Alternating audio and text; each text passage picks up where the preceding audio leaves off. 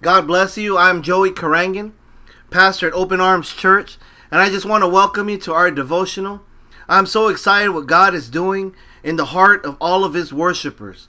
Worshipers in Holy Spirit, worshipers in the truth that Jesus Christ is Lord. Jesus Christ is the only way to our Heavenly Father. Lord Jesus Christ is the only way for us to have heaven here on earth. And I'm excited because many of us who come together just to be a blessing to God, we experience God's presence. God's presence manifests in such a special way when believers come together just wanting to bless God and saying thank you for everything that you did through your perfect Son, our perfect sacrifice. Hallelujah. Our perfect high priest, Lord Jesus Christ. I'm so grateful that when we think about in the old times, when I say old times, as far as the Old Testament and the Old Covenant, the old way, every time that they had to come into the presence of God, they needed to have a perfect sacrifice. Well, the perfect sacrifice was carried by the high priest. That holy high priest had to be perfect to the point where he can he couldn't have any blemishes. And the only time on that day of atonement, in that one day a year that he was allowed to be in the presence of God, everything had to line up perfect. Now check this out. This is the this is the glory of God who is in us. Who is Holy Spirit in us.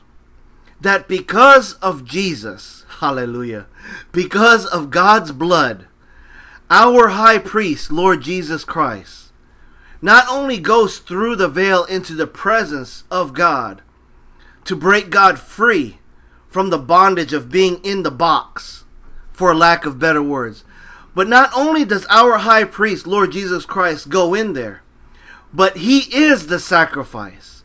And him being the sacrifice, the blood of God, the blood of Jesus, is sprinkled all throughout the altar as an offering. And glory to God when you and I with our very own tongue, lined up with our heart, with our heart just believing everything in our thoughts, in our mind, that Lord Jesus Christ, you are perfect. Listen now, family. Lord Jesus, you are perfect, lacking nothing. You are my God. You have all the authority. You are the Christ, the Messiah, the only begotten Son. God's perfect sacrifice. Jesus Christ, you are my Lord and my Savior. What happens? Glory to God. Heaven is deposited within us. And now we have fellowship with God, with Lord Jesus Christ. And it's all through Holy Spirit who dwells in us. Amen. We are the temple of Holy Spirit. Glory to God. So this devotional, as you can feel in your spirit, and I pray it's encouraging you and you're in the overflow right now realizing what God did through the cross for you and I. That we know that the old self before Christ, or even through any distraction or any trip up, that Lord Jesus owns everything. I cannot stress that enough. Everything Lord Jesus Christ owns. We belong to Him.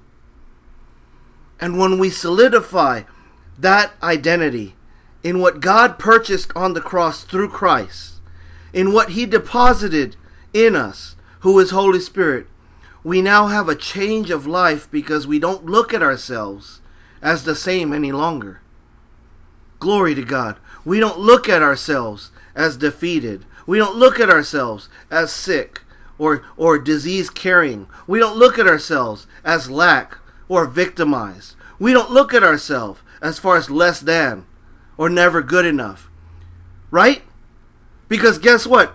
That all died on the cross. Amen. And the resurrection of new life, because Jesus is so perfect, blessed us with our eternal identity. And check this out. I know who I'm talking to, and I'm thankful for your life of worship because we love God with all of our hearts, with all of our souls, with all of our might, with all of our mind, with all of our strength. Amen. This is the beauty, though. Even with that failing love, because we do fail, check this out. We know that we are God's beloved children. We know that the agape love lives in us and that we are sealed by Holy Spirit, that there is nothing that can separate us. Amen. So I'm so thankful for that. And I'm I'm I'm just in overflow right now as far as with the anointing, and I'm so grateful. Let's pray. Holy Spirit, we just thank you so much for your presence overflowing through us right now. God, you hold time in your hands. You are the Alpha and the Omega, the beginning and the end. You are God, the creator of this universe, ever so powerful. I just thank you so much that you are our Father. You are God of Israel, God of Isaac, God of Jacob. You are God, the Father of our Lord Jesus Christ. You are Yahweh. You are Jehovah Jireh, our provider. You are God. And you are our living God, and you live in us and through us. So, Father, through our salvation in Christ Jesus alone, we plead the blood of Jesus, Father, and we ask for Holy Spirit's fresh anointing. And we just thank you so much, Father, that you love us. In Jesus Christ's name we pray. Amen. God bless you guys. Well, glory to God. We have a few minutes left in our devotional. I thank you so much once again for your overflow. I need your worship life.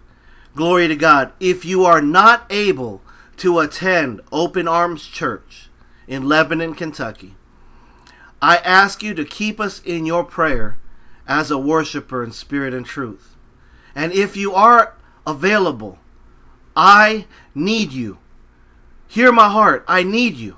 I need your help. God needs his children to come together because the time is coming up. Glory to God when Jesus Christ is going to come back for us really soon. And I say I need you because of the anointing in your life and the power of God that has manifested through your life and to be able to flow from your life onto your house, onto your community and your your, your uh, career, uh, your school, wherever you're at. I just invite you to come to Open Arms Church in Lebanon, Kentucky. Amen. Our scripture is in Isaiah 53, verse 5.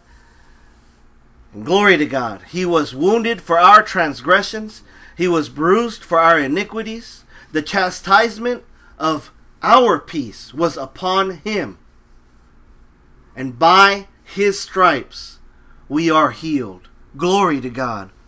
Is that not enough for you to just rejoice for eternity?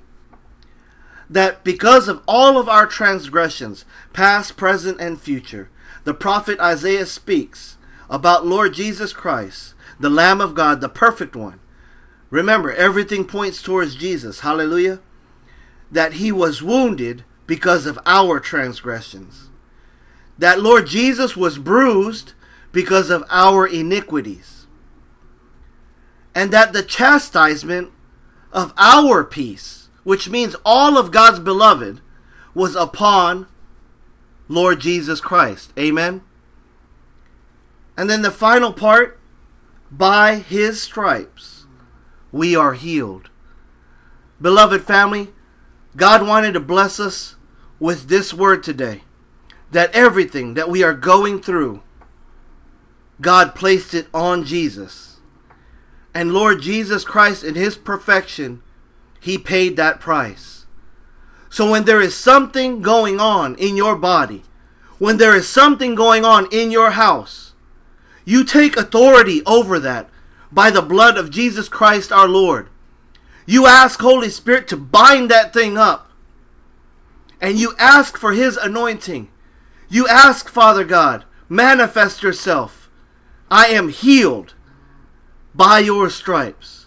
I am set free because you were wounded. I have no iniquities because you were bruised. Hallelujah. That I am no longer chastised because, Lord Jesus Christ, you were chastised for my peace. What happens when we worship this way, family? We move heaven. It manifests within ourselves, for we are the temple of Holy Spirit. And the love of God, the love that He has for you, the love that He demonstrated through the cross, in the love of His life in Lord Jesus Christ, in the love that was displayed on the cross through our Lord, that our Lord Jesus had not one ill thought towards you, that he took everything upon him so that we will be set free. Will you choose today, along with me, to be set free?